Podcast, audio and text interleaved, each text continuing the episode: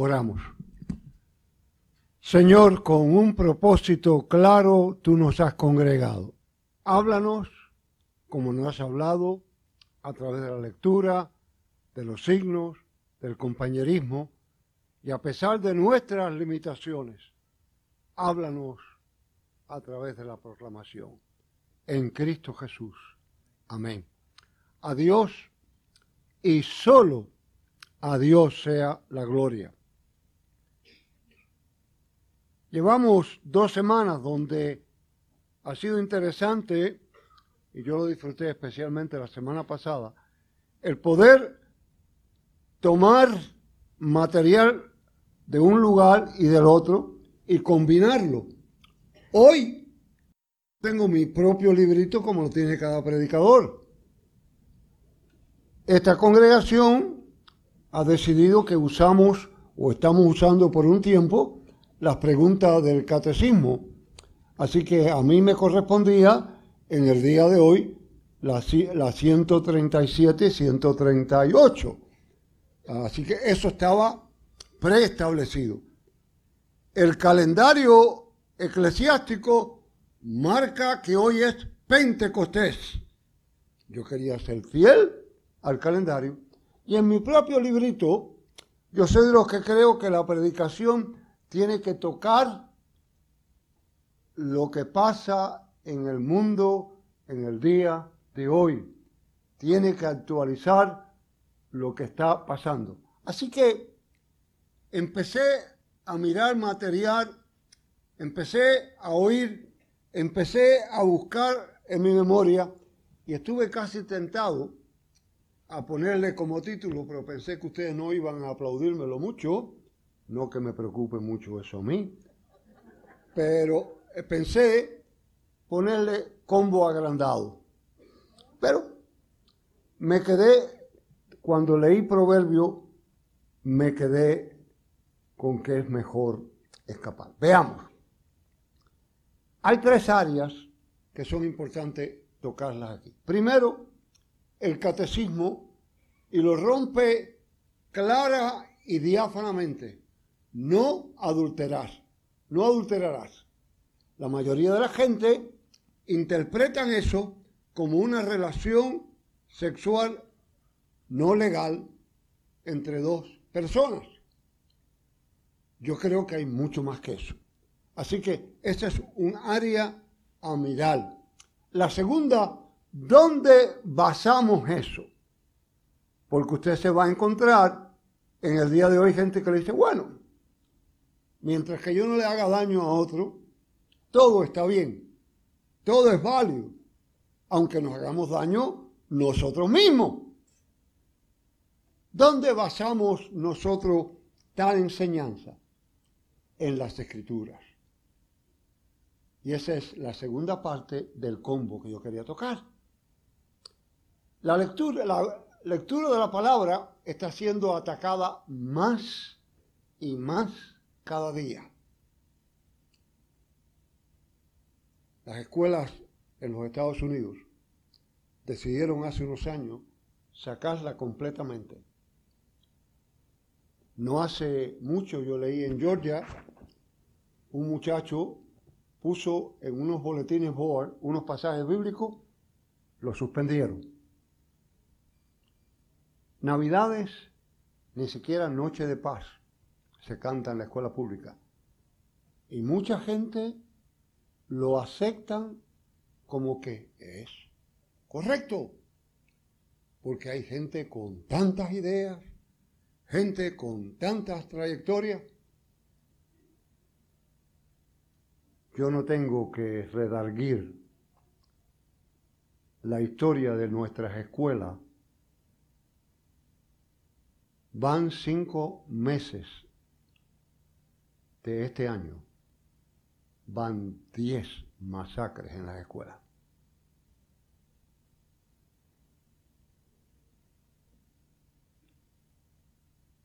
Ignoramos las escrituras.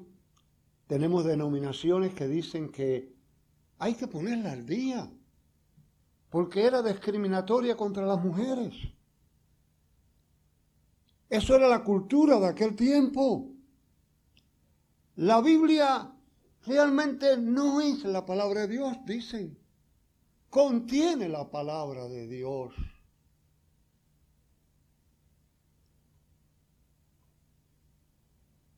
Un grupo de llamados intelectuales en Norteamérica deciden hacer una lista de 10 libros, los cuales pueden ser eliminados, los cuales usted no necesite tener para vivir, y entre ellos están las escrituras.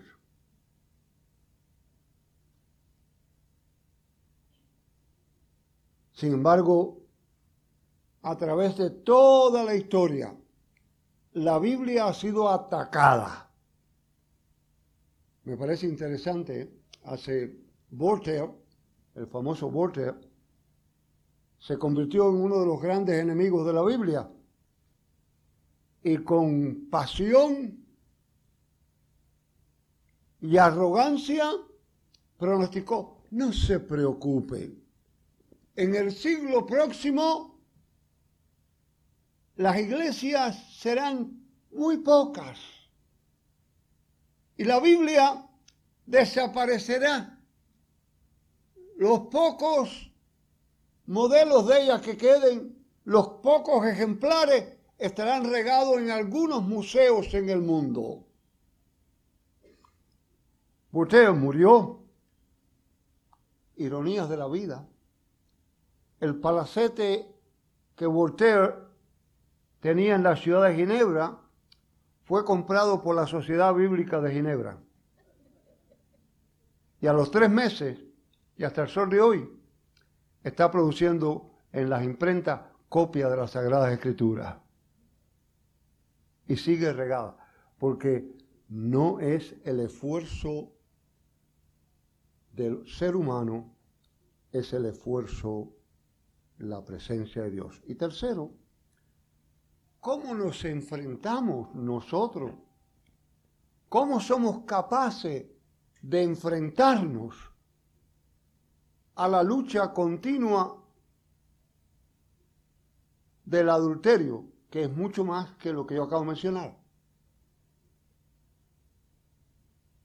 Sencillamente lo basamos en las escrituras y por la dirección del Espíritu Santo logramos vencerlo. Las escrituras son extremadamente claras. Hablan de un adulterio mucho más allá de esas relaciones ilegales que lo son, pero que acerca de la vista. La vista pecaminosa, si no tiene control y capaz de controlarse. El presidente Jimmy Carter, el cual usted puede simpatizar con él o no, tiene su historia y es la historia que está escrita. En su candidatura a la presidencia, recuerdo como ahora, era un farmer de Georgia totalmente desconocido, así que la prensa le cayó encima desde que era conocido como cristiano. Cristiano práctico en su denominación, cristiano práctico en su escuela bíblica, cristiano práctico, y vuelvo y digo, independiente de cómo pensemos en su política exterior y demás. Le cayeron, y CNS y los demás, le hicieron una pregunta capciosa para lograrlo agarrar y le dijeron, señor gobernador, él había sido gobernador de, de su estado, ¿alguna vez usted ha adulterado? Y él dijo, sí, muchas veces. ¿Se pueden imaginar ustedes? Se alborotó la prensa, se alborotó todo el mundo. El presidente, el candidato a la presidencia es un adúltero. Y siguió todo. Hoy en día no me imagino que sería tanto escándalo. En aquel tiempo sí. Hoy quizá dirían, oye, qué macho es. Desgraciadamente se formó y la estrategia dio resultado. lo volvieron a entrevistar. ¿Usted se reafirma que usted ha cometido adulterio? Sí me reafirmo. ¿Puede identificar alguna? Muchas. Cada vez que he andado por algún lugar y he mirado a una mujer con deseo, en mi corazón he adulterado. Qué gran verdad. Cuánta hipocresía en los que dicen que no. Cuánta realidad. La vestimenta deshonesta que invita a otros a adulterar. Las conversaciones imprudentes que hacen claudicar. Las películas que glorifican la vida adúltera. Nuestra internet. Nuestras conversaciones.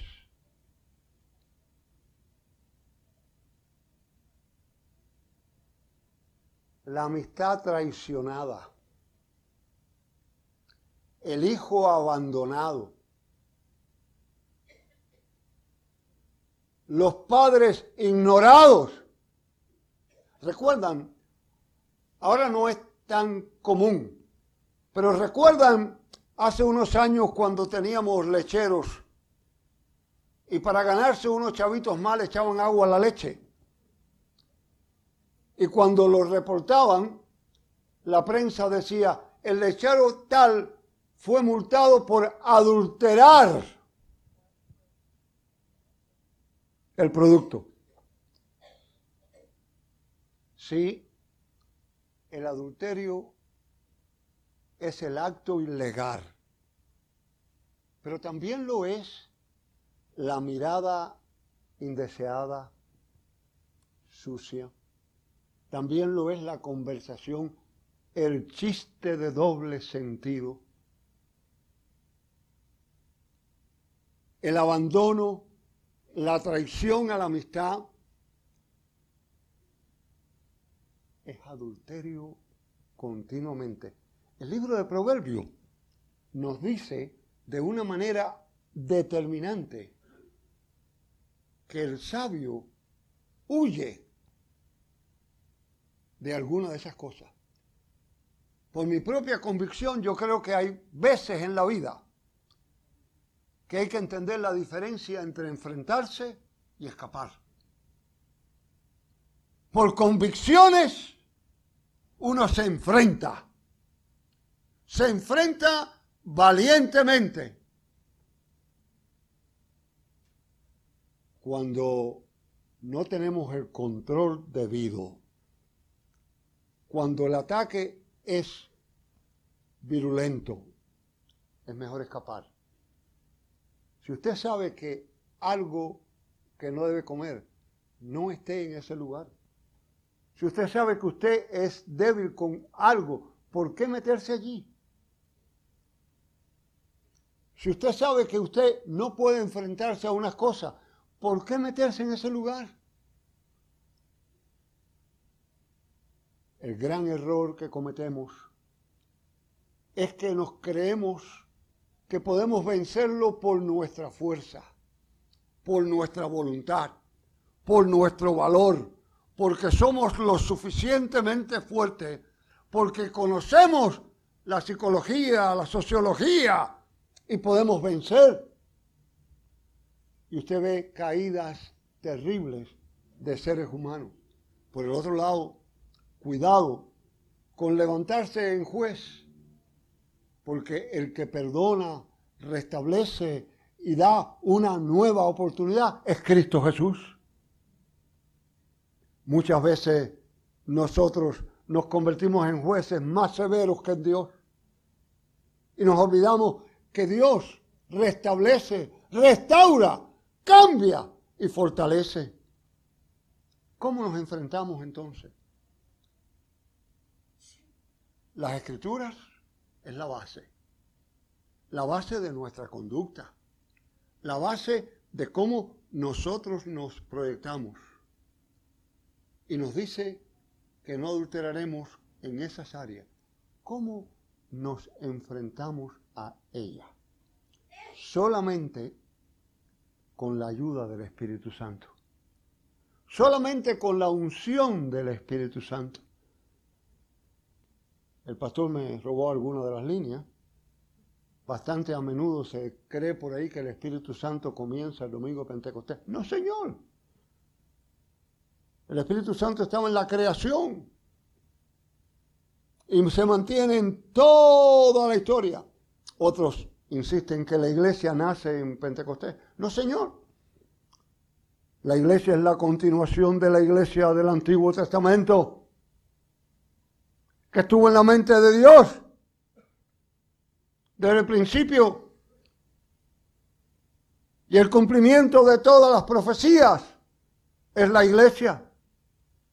De hecho, el festival de Pentecostés era un festival del Antiguo Testamento. Si usted tiene tiempo, dele un vistazo a Levítico 23 y se va a encontrar que era la celebración de la cosecha, especialmente la celebración de la cosecha de la cebada. Y se llevaban las primicias al templo de la celebración de la cosecha, 50 días después de la fiesta de Pascua. 50 días después que el pueblo de Israel había sido liberado de la esclavitud de Egipto. En el Nuevo Testamento, 50 días después de la resurrección del Señor, que hemos sido liberados de la muerte. Pentecostés es el poder de Dios, el poder del Espíritu Santo, transformando hombres y mujeres débiles, haciéndolos fuertes para vencer, para enfrentarse, no para hacerlo hipócritas de caras largas en la iglesia, sino para que en medio de nuestra imperfección entendamos que solamente podemos avanzar por la unción y dirección del Espíritu Santo uno de los ingenieros famosos de la General Motors, le dieron la tarea de probar un nuevo metal. Y después de tratar cómo cortarlo varias veces, fue a su jefe y le dice, mira, me es imposible. No hay forma que pueda. Y él le dice, ¿trataste con el diamante tal a tratar de cortarlo? Y él dijo, no, pues trata. Trató con aquello y logró cortarlo. Y entonces su jefe le dijo, no hay material duro, sino solamente herramientas débiles. No hay tentación dura, sino herramientas débiles la única fuerte, verdadera y firme es el Espíritu Santo. Sí, es la fiesta de la cosecha. Tú y yo somos parte de esa cosecha del crucificado. Somos parte de esa cosecha del resucitado que nos proyecta para la vida eterna. Sí, el mapa de nuestra vida es las sagradas escrituras. Y solamente la podemos adoptar, la podemos vivir y la podemos encarnar cuando somos guiados por el Espíritu Santo en tu relación con Dios, en tu relación de pareja, en tu relación de padre o madre, en tu relación de amistad, en tu relación de ciudadano, en tu relación de empleado, en tu relación de amigo. Siempre aparecerán las tentaciones de adulterio. Y será un material duro para cortar. Solamente con la herramienta del Espíritu Santo lo lograrás. ¿Y sabes algo? Él te guiará a ti y a mí cuando te busque el lugar donde escapar. Cuando la presión sea dura, Él buscará la puerta de salida. Mi amigo y mi amiga, no, no tenemos que cruzarnos de brazos y pensar esa es la corriente del mundo, hay que seguirla. No, este es el momento de confiar, de esperar en las manos de Dios. Hoy yo te invito en el nombre del Señor a mirar las escrituras como base de tu vida y reconocerla que es la palabra de Dios. Y cuando te sientas débil, y con dificultad. Sí, vas a seguirlo sintiendo. Lee un poco la prensa. El nuevo ataque que comienza en Europa y que siempre ha sido así, tomará 10 años quizás en llegar a California y de California seguirá regándose al resto y seguirá llegando a todos nosotros. La nueva era es el matrimonio libre. ¿Por qué está unido a una persona. Se puede tener cuatro, cinco, seis, siete, ocho, nueve. ¿Por qué? ¿Por qué no es válido si yo amo a mi gato o casarme con él? Eso es lo que hay. Ese es el ambiente. Ese es el ataque cultural. Ah, nos olvidamos que cuando Pablo nos dice lo que nos dice en la carta que acabamos de leer, se lo está diciendo a una iglesia que acaba de salir del mundo pagano donde esto era normal, donde esta nueva ética, esta nueva actitud era algo distinto para ellos. Tú y yo Hoy, hoy, nos enfrentamos a una sociedad que se ha ido corrompiendo y la iglesia tiene que buscarlo de cerca. Muchos de nosotros y muchos de los creyentes se pasan la vida buscando dones y los dones son buenos.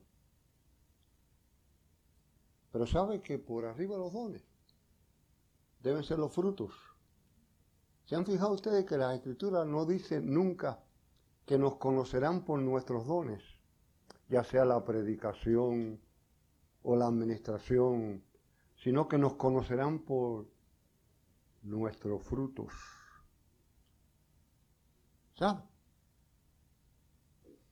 Hoy más que nunca necesitamos, a través de la escritura y por la unción de la Espíritu Santo, tener el fruto de castidad, de honestidad,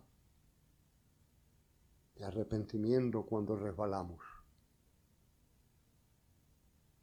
Y vivir de tal manera que cuando la presión sea demasiado, mejor escapar que caer. Así nos ayude Dios. Amén. Gracias Padre por tu palabra por tu presencia, por la luz que ilumina nuestro ser, por el concepto de que en ti tenemos confianza y seguridad. En Jesús oramos. Amén.